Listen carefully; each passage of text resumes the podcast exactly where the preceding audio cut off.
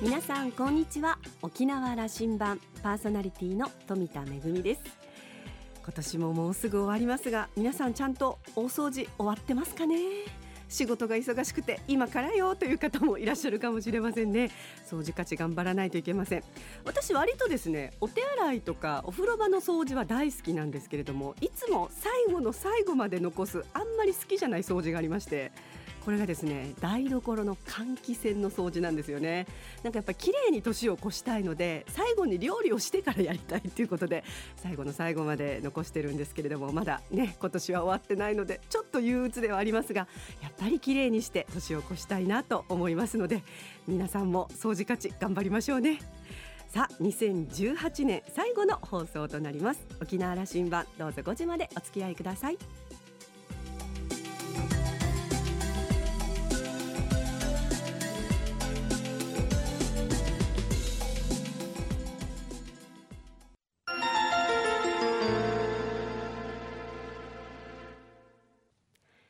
覇空港のどこかにあると噂のコーラルラウンジ。今週はラウンジ常連客で沖縄大学地域研究所特別研究員の島田克也さんと私富田恵とのおしゃべりです。それではどうぞ。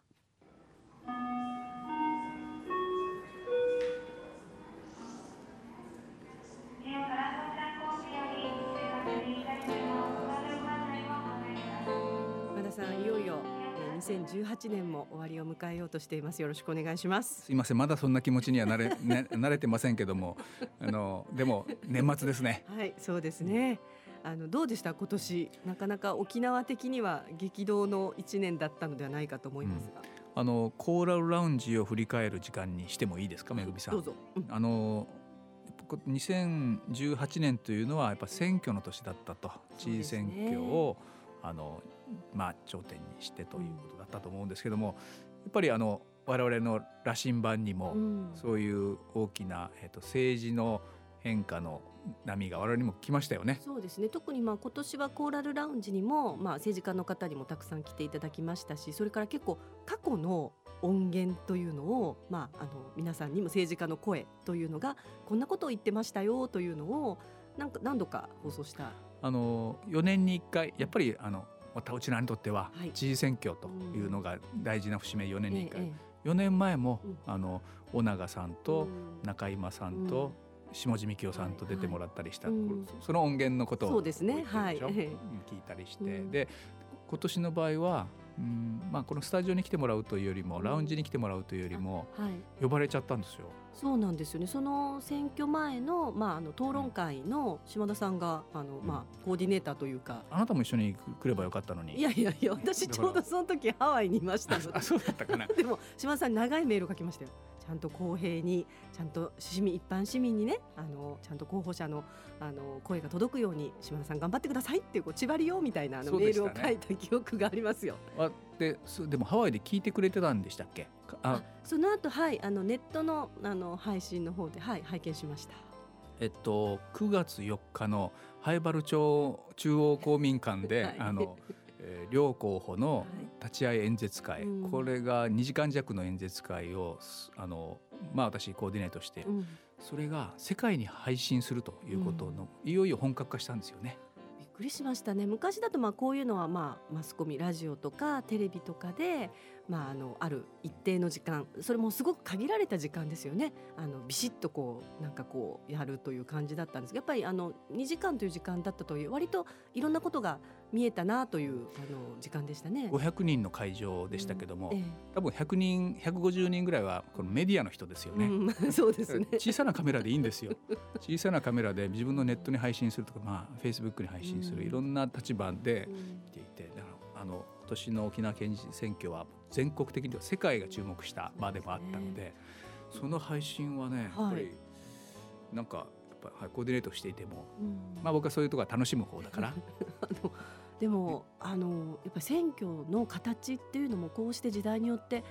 変わっていくんだなっていうのは今年すごく感じたとこ。まあ前々からその、まあ、そういうインターネットの中でこういろんな情報を発信したりとか。で、まあ、それが正しい情報だったり正しくない情報だったりこういろんな情報がこう入り乱れる感はあったんですけど、ね。うん、今年ほど、まあ、あの実感したというか例えばあのアメリカの大統領選挙の時にそれはすごくアメリカでは言われてたことなんですけど沖縄の県知事選挙でもこういうふうになるんだっていうのを本当に自分事として変化を感じた年でしたね。だから、フェイクニュースという言葉がね、この数年、はい、あのただ私コーディネートさせてもらったのは、うん、お二人座ってもらって生の声で、うん、えノー編集で伝えると。これはあのフェイクも何もないからね。ですよね。だって生の本当の声ですもんね。うん、一回やっぱこれを聞くということは、うん、これから主流になってくるんじゃないでしょうかね。うん、あの一回そう聞いて。で一つね感じたことは大学生がスマホで、だから知事選挙の討論会を聞けるようになったと。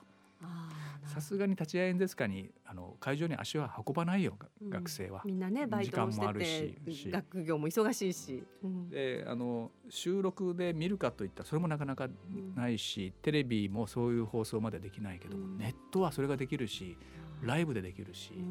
もしかしたら自分の意見も言えるし、あの僕のこうその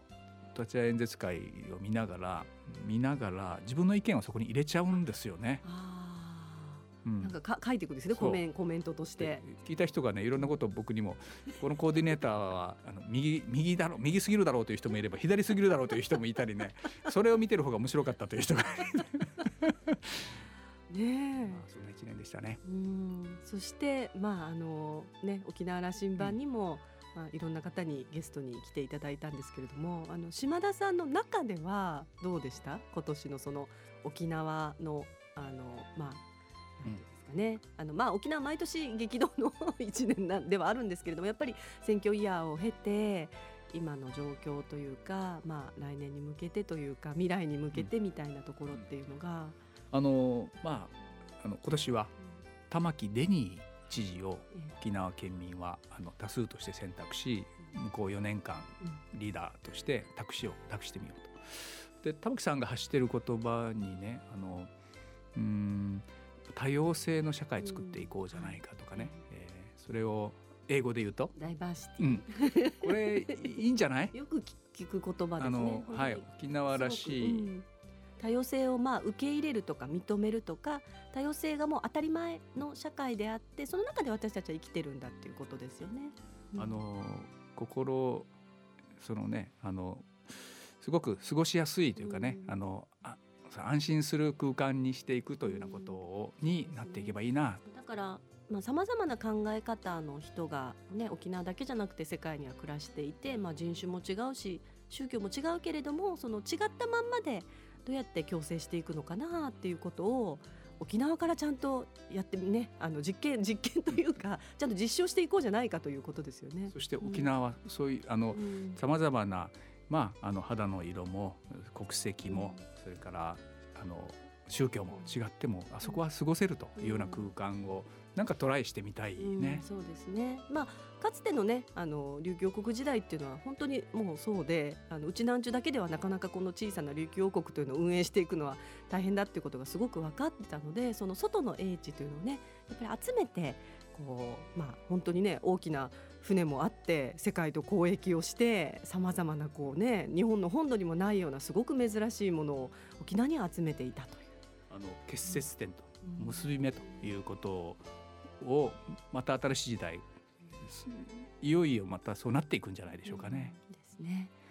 なんかそうそうなんですよだからこうなかなか沖縄ってこういう地理的状況があるので結構まあ厳しい問題というかなかなか解決できない基地問題をはじめとするそういう問題があるんですけれどもその中でっていうことですよね。パワーがそう世界のスーパーパワーが関心を寄せるわけだから。そうですね仕方ないこれは。あのでね僕ねやっぱ文化力みたいなことの話になってきたなと。これも一つ感じること。文化力。新しい年はねいよいよその地域が文化力というこの地域の持ってる文化や歴史やこの力があの県の言葉で言えばソフトパワーという言い方をするはい、富田さんもそれにを一生懸命だもうあの持ち出してるわけですね沖縄からね。まあまあそうで。すね。文化の力っていうのは本当に沖縄の文化っていうのはもう宝物でよくぞこんな小さな場所にこれだけ素晴らしいものが、まあ、生まれでやっぱりすごいと思うのは残ってる。ちゃんとそれを今に生き続けてる文化があるっていうのはものすごいことだと思うんですよね。それを表現できて人に伝えきれるかというのが今今を生きてる我々の役あれでしょう役目でもあるでしょう。年が明けるとですね、はい。えー京都造形大学のはい。大野木さんという先生が来てくれる、ああの京都造形大ってすごい面白い取り組みをしていて。ね、今あれですよね。その大学の中で、まあ、いわゆる学生だけじゃなくて社会にコミュニティにどうやってこう関わっていくのかっていうことをすごくトライしている大学ですよね。まだ新興のまだ30年ぐらいの歴史だけども、どんどんあの大学が大きくなってね。そうですよね。あの浸透してて。でそのいわゆる大学のある場所だけではなくて例えば通信教育でそのもうどこにいてもその大学のカリキュラムが受けられるような運行もできててきてるんですよ。ねなってますよね。で僕は沖縄に来てもらおうと実はあの密かに思ってはいてね。それでいやあの京都造形大の先生方と小野木さんと議論するとええ。本気で本気の本気で文化力で日本を変えるって言ってる。ん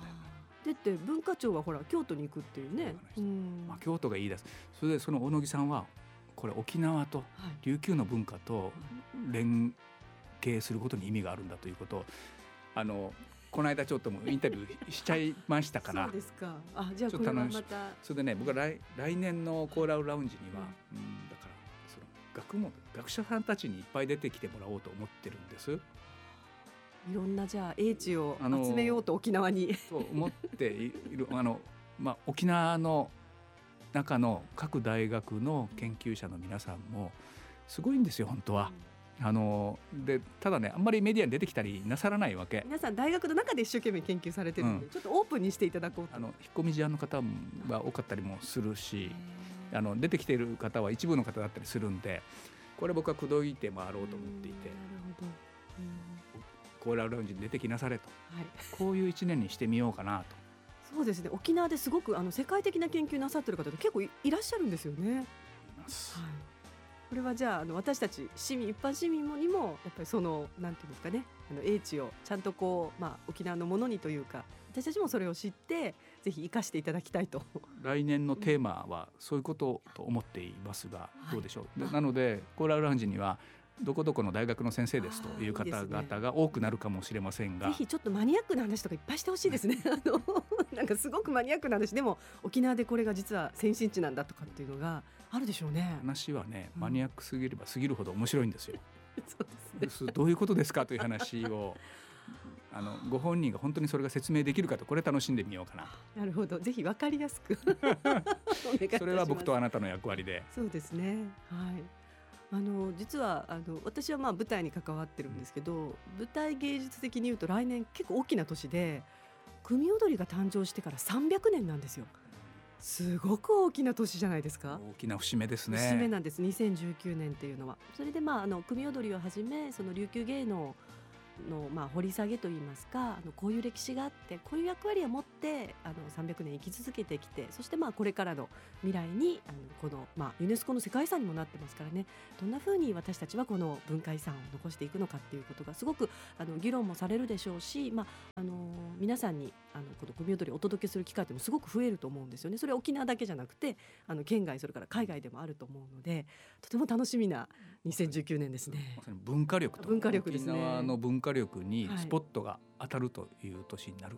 はい、うん、だからまああの荒波の中でいつもね沖縄っていうのは漂ってるとこなんですけどそこにやっぱりその負けないというかあのいろんな波が来るけれどもそこをやっぱり私たちはその大きな文化の力でちゃんとこうあのねあの乗り越えてきたわけですからそれはもうあの大船ですよ。ダイバーシティという言葉もあったし多様性という言葉もあった。まあ多分沖縄の強みってそこになっていくでしょう。あのうん実はね経済もそこと呼応していてはい。あの日本の中の経済だったものがこれアジアだとか世界とつながる経済になってきてますからは全部符合していくね。い、楽しみですね。あ。の世界に開かれたはい。琉球沖縄とはいいうことに、えっと文化力。だからコーラルラウンジにはいろんな先生出てきますよ。はい、ちょっと楽しみ、ちょっと怖いんですけど 楽しみにしたいと思います。はい、ということで、えー、今年のコーラルラウンジは、えー、これにておしまいということで島田さんどうぞ。いいはい、良いお年を。はい、ありがとうございました。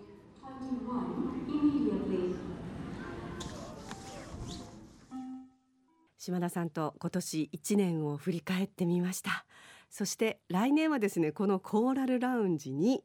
えー、たくさんの,、まあ、あの学者の皆さん、えー、大学の関係者の皆さんが登場しそうな感じですね。楽しみにしています、えー、今年も皆さんコーラルラウンジにたくさんの皆様にご出演いただきました。本当にありがとうございました。ぜひ来年もお楽しみに。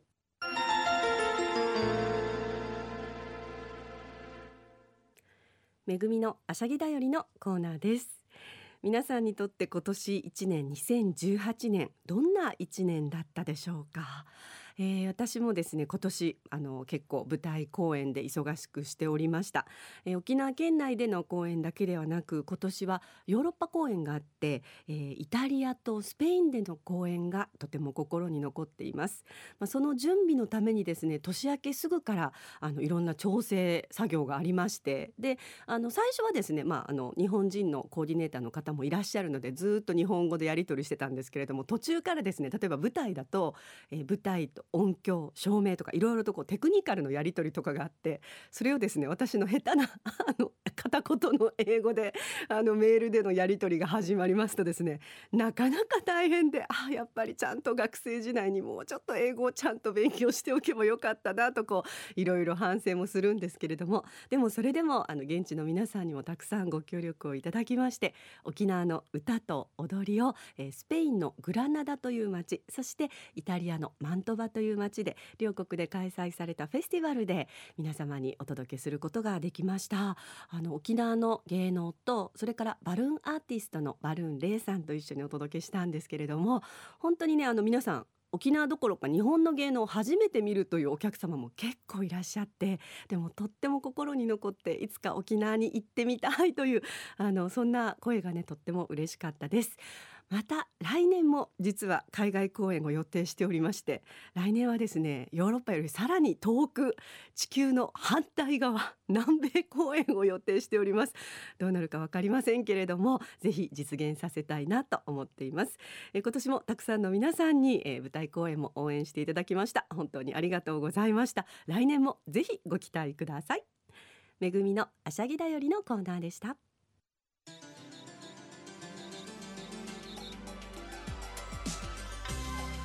ラジオ沖縄ではラジコでの配信を行っています。スマートフォンやパソコンでリアルタイムでお聞きいただけるほか1週間の振り返り聴取も可能です。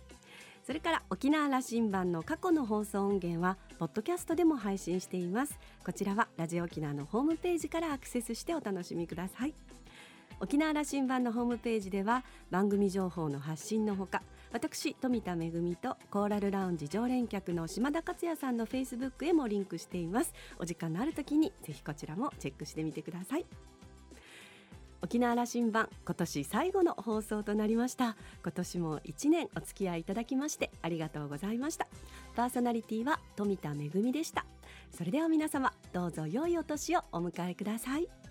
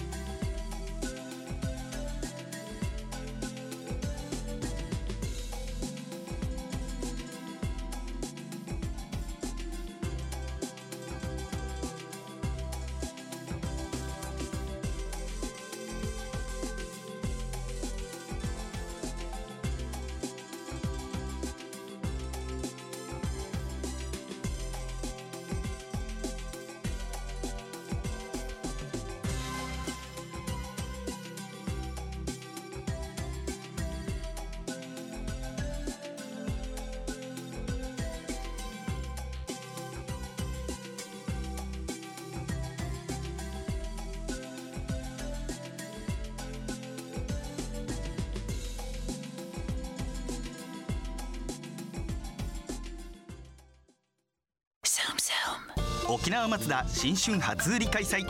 大人気のアクセラ CX3 を2019初売りだけの限定価格で大放出。来場福袋や制約特典も。沖縄マツダ新春初売りは1月5日から。社員が一番松田好き。沖縄松田へ GO! 県民の皆様沖縄県の飲酒絡みの人身事故は未だ後を絶ちません。飲酒運転は犯罪です罰金100万円免許取り消しとなります。地域や職場で飲酒運転根絶にご協力ください。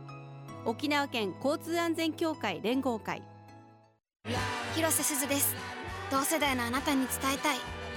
一緒に行こう。仲のいい友達と。一緒に行こう。大切な恋人と。誰かと一緒なら助かる命も増えるから。そのつながりを命のつながりに初めての献血ラブインアクション。